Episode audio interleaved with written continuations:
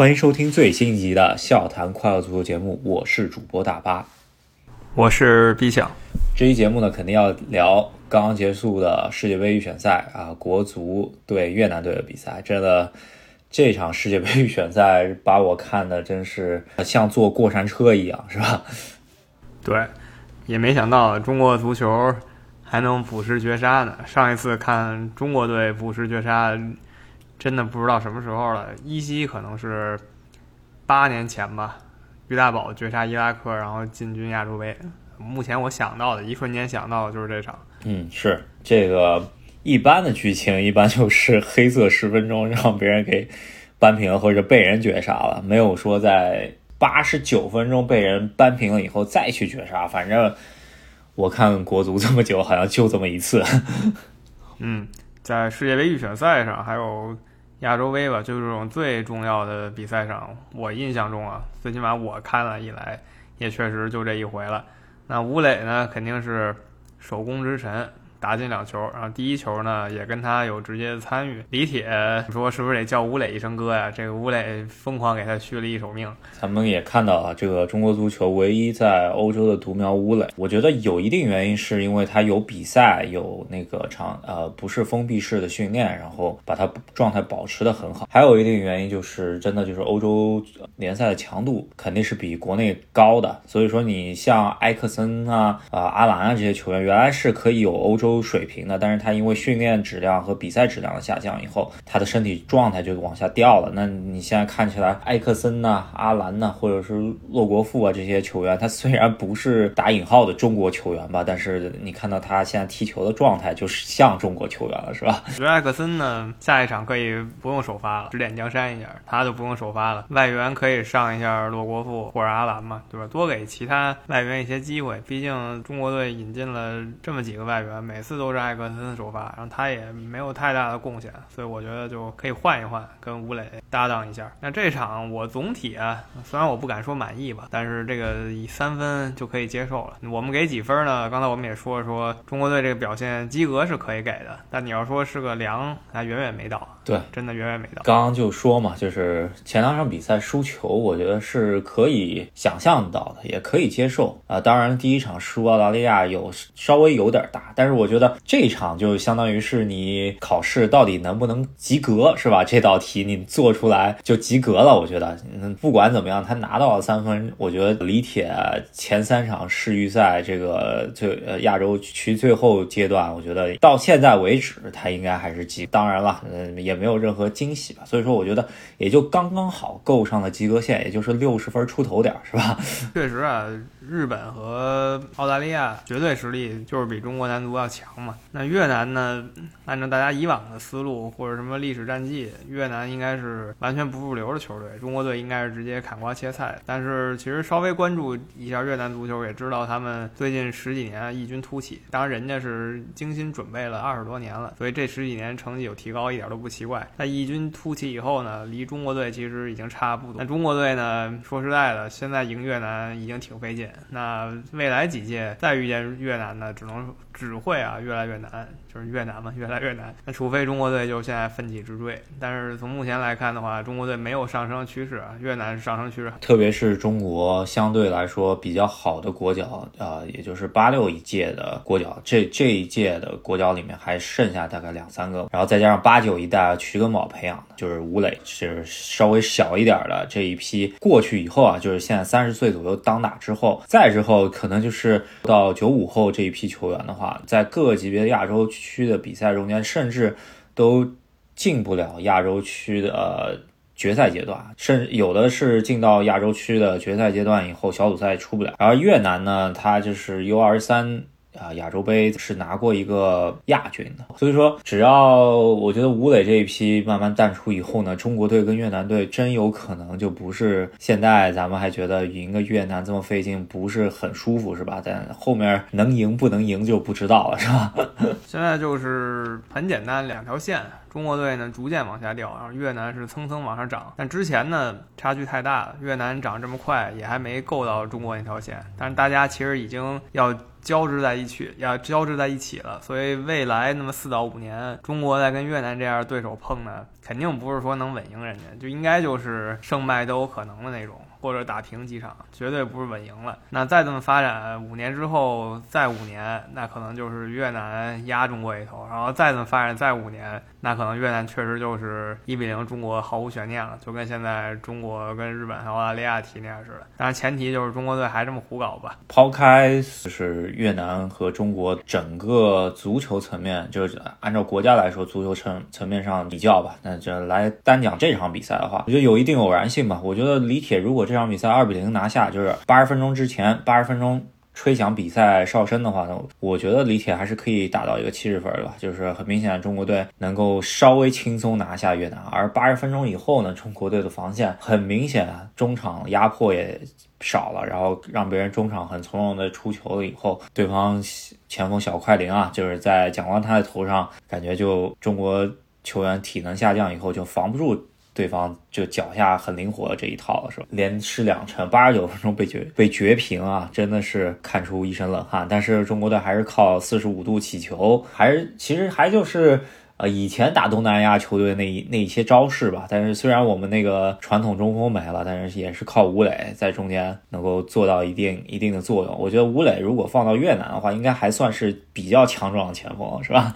越南队嘛，我们看了看，虽然他长的球长了不少，但可能还是跟日本队有类似的情况，就是这两个队可能有一个整体的身体素质上限，就不像中国队和韩国队。虽然我们说你跟北欧那些球队身体素质没法比，但你不是说那种对方真要用身体强吃就能一下吃掉的。但是越南和日本这种队呢，这么多年看下来，确实是如果你身体有绝对优势，就是可以强吃掉的。那传统来说，打这种东南亚球队，大家就说什么四十五度疯狂轰炸就完了。那这次开赛前呢，很多球迷都一直强调啊，说越南现在变强了，你还以为四十五度就能炸吗？什么越南也是八几大个儿也找了好几个。那最后呢，中国队还真是靠这四十五度给炸赢了。虽然这个有点歪打正着吧，毕竟吴磊。是个普通身高球员，他也不是那种中锋靠头球砸。虽然他进了个头球，但是呢，就是有点歪打正着的意思。最后没想到还是这招赢了。当然还是要说一下王申超内切了以后那个传中啊，我觉得这个也跟他们从小是徐根宝体制下面培养出来，然后十年如一日的这么练，对吧？这个很明显，他们俩之间的默契就在哪儿，传跑呃默契非常好。呃，我只能说啊，今天这个胜利还得最后最终是。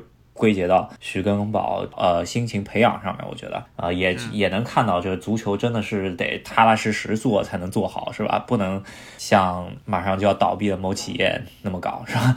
对，真的马上就要倒闭某企业，我们其实之前好几期节目吧，就最近就是这几年来，呃，都吐槽过。当然我们不吐槽经济什么的，这个也也不懂，主要说就是他跟足球的。交集，然后有一些球迷很不高兴，是吧？但是现在也看到了这个效果非常不好，还是徐根宝这样的组建一个队，然后培养，不一定说组建这么一个球队天天就踢足球吧。但是呢，你的整体思路啊，就是要从最基础的做起，一步一步往上走。那你还其实还可以。稍微骄傲一下，毕竟中国呢就这么一个足球学校，可能再加几个传统球队学校，就搞得比较认真。现在还能混成这样，是吧？可能还可以骄傲自满一下呢。那我就大概那意思就是，我其实没怎么学习，我还能及格。看一下吧，这中国队现在小组形势有点微妙，为什么呢？呃，日本队就是呃也有点今年掉链子的意思，是吧？这个前三场就赢了中国队一个球，而且就进了这么一个球啊，其他比赛都没进球，那也就。就让中国队看到了那么一丝丝的希望，是吧？那日本队确实，这个是目前来说亚洲区最大冷门吧？就没想到日本队派出了全套阵容都是欧洲级别的球员，然后呢，就愣是来回来去输，然后进那个球。就是你说的进了中国队一个，现在净胜球还是负的呢，是吧？中国队这还在一场比赛中进了越南三个呢，日本队非常捉急。那他们主教练肯定难辞其咎了。那作为直接竞争者，还有咱们跟他们一直是这个足球上的死敌，是吧？那只大家只能说一句，就是支持日本队主教练森保一啊，多待几个月，好歹待到明年上半年吧。中国队一月底跟日本队要到日本的客场来一个直接对话，我觉得森保一应该是最好就是输。给中国队以后下课，这这是非常好。之后日本队能够雄起一下，把别的队给干掉，帮中国排除异己，然后中国队自己争气一把，对吧？想办法能不能再加把劲儿。那这个加把劲儿呢，就是说下面对手是吧？这个东亚的两个队。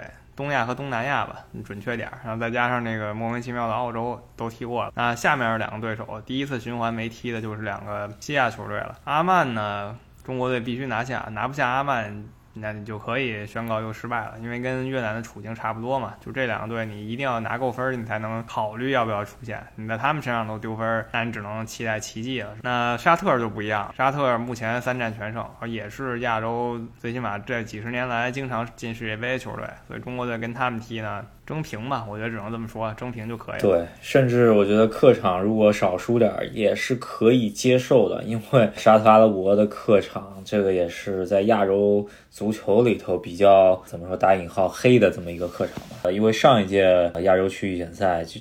就出现了，就是澳大利亚、沙特和日本分在一个组的情况下，最终呢，沙特是凭借了净胜球力压澳大利亚，进到了就直接晋级了世界杯决赛阶段。沙特阿拉伯最终能够以那个净胜球的微弱优势力压澳大利亚晋级啊，是吧？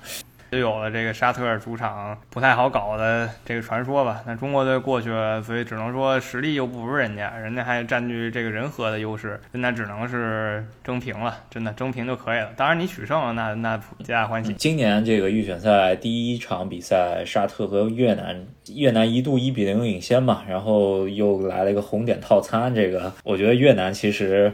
真的水平不能说很弱啊，然后呃，沙特这个主场确实很很难踢，真的很难踢，所以说我觉得小负也是可以接受的。当然，阿曼这一场呢，就我觉得阿曼水平也不能说是很差的球队，你不能说像白给吧？咱们今天也看到了，所谓的白给的越南真的。没那么简单嘛，对吧？这个对阿曼也是需要非常重视的。这这个球队看一下吧，我觉得最好的出线形式就是澳大利亚能够在小组里面把所有的其他对手全取三分，就是说他一共踢呃五个队呃两循环十场比赛，他能全拿三十分，一分都不给别人。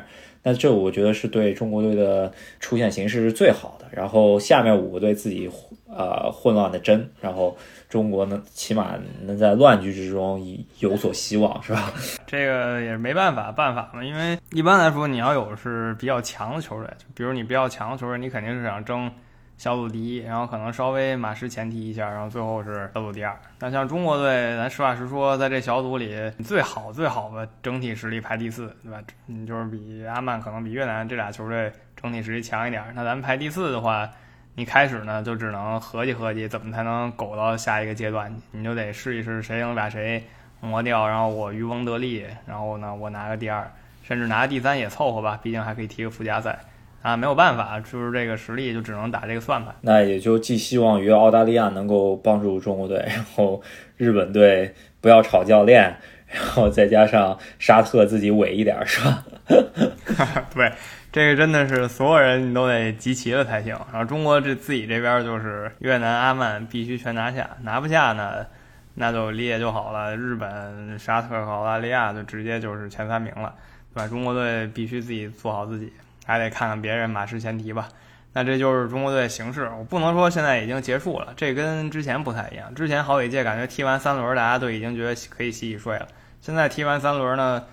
只能说稍微偏离了轨道，但是呢，其实也是在预料之内。接下来就看李铁能不能给我们一定的惊喜了，多拿一分是一分吧。我觉得这个世界杯预选赛亚洲区最后阶段的比赛，真的也是非常凶险啊！六支队只能进两个队，然后还一直去打附加赛。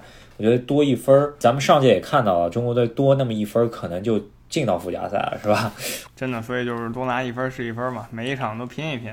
除非你说你已经落后很多了什么的，那也其实也可以拼一拼，把净胜球往回扳一扳，这些都有可能决定最后名次。那这一组咱们就说到这儿。另外那组简单看一眼吧，就是韩国一人单挑五个西亚球队，目前呢还算正常，韩国排第二，伊朗排第一，这个还算是实力体现。然后另外四个西亚球队呢？整体实力确实也不如那两个。值得一提就是伊朗这边是三战全胜，然后五个净胜球没丢球，呃，感觉他这个防线确实还挺可以的。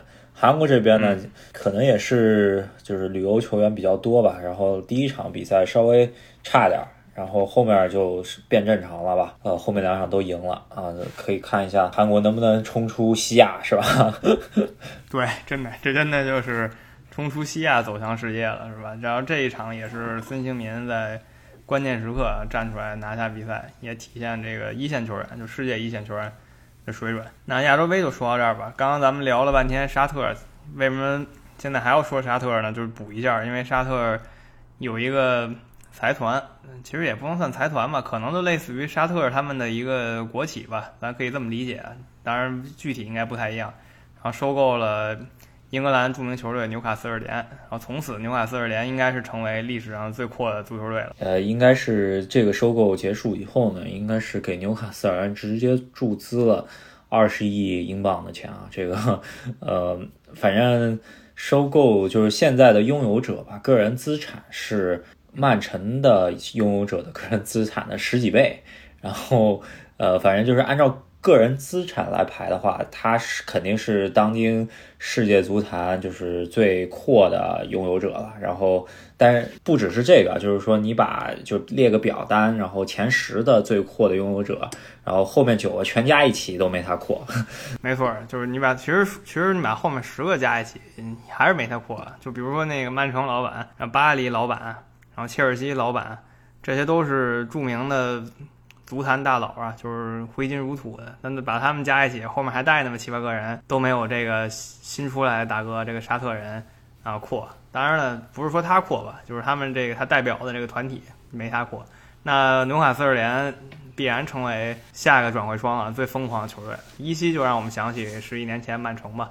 也是第一个东窗就已经封了，然后就开始疯狂买人了。比较有意思的就是说，一般英国人还算就是非常抵制就是外来投资者的嘛，对吧？这个呃比较排外的这么一个群体吧，就特别是球迷之间。但是这次收购，我我反正看了纽卡斯尔当地的球迷，据说是百分之九十三点八的支持率啊。然后呃一帮球迷在呃麦克阿什利。把这个球队卖掉的新闻出来以后呢，疯狂跑到那个圣詹姆斯公园球场前面去庆祝啊，然后啤酒到处飞。对，可能英国球迷也变了吧？他们现在也发现英超联赛呢，其实已经不是当年那个英甲联赛了，是他们英国，甭管英格兰、苏格兰吧，反正那几个那几家一起玩的事儿。然后偶尔有几个非英国球员，现在大多数人。是非英国球员，所以他们可能也逐渐接受这种国际化定位，所以来了这么一个世界级阔佬，然后就全嗨了。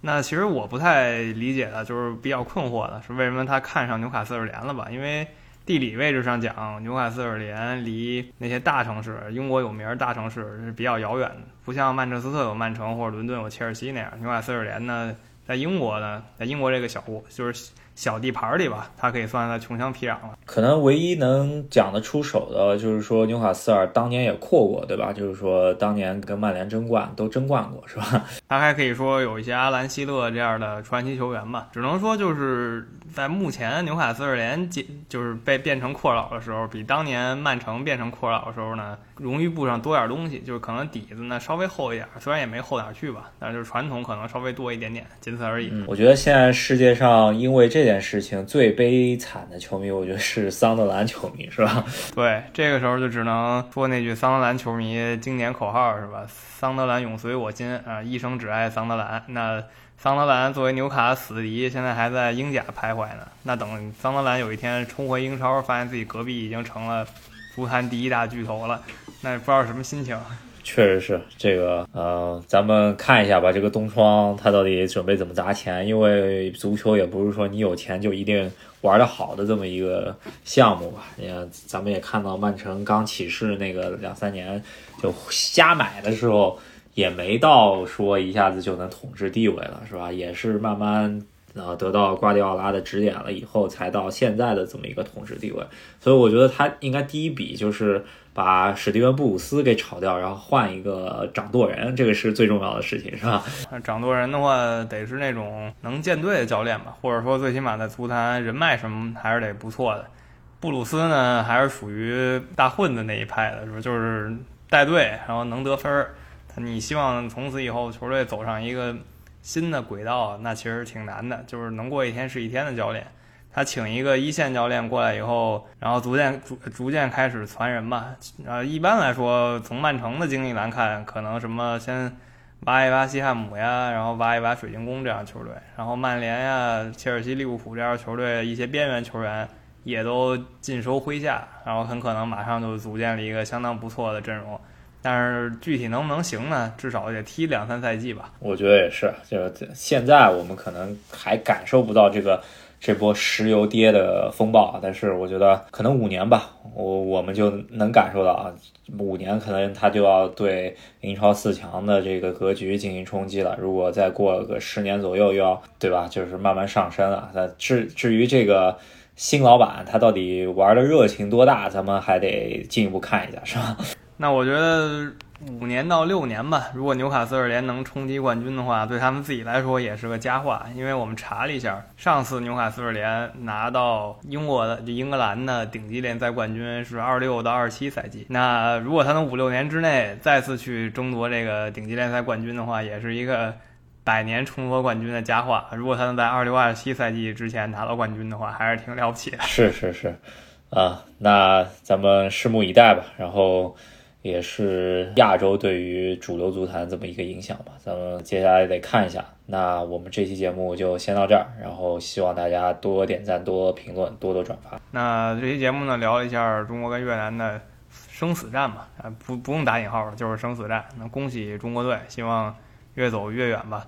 好，顺便聊一下纽卡斯尔联。那喜欢我们节目的朋友呢，别忘了在喜马拉雅上还有微信公众号上关注我们，支持赫斯基大帝。对，也是中国队可以说是给球迷一点小惊吓以及小惊喜，然后庆祝了自己呃中国足球历史上最重要的一一天吧，就十月七号啊，二零零一年。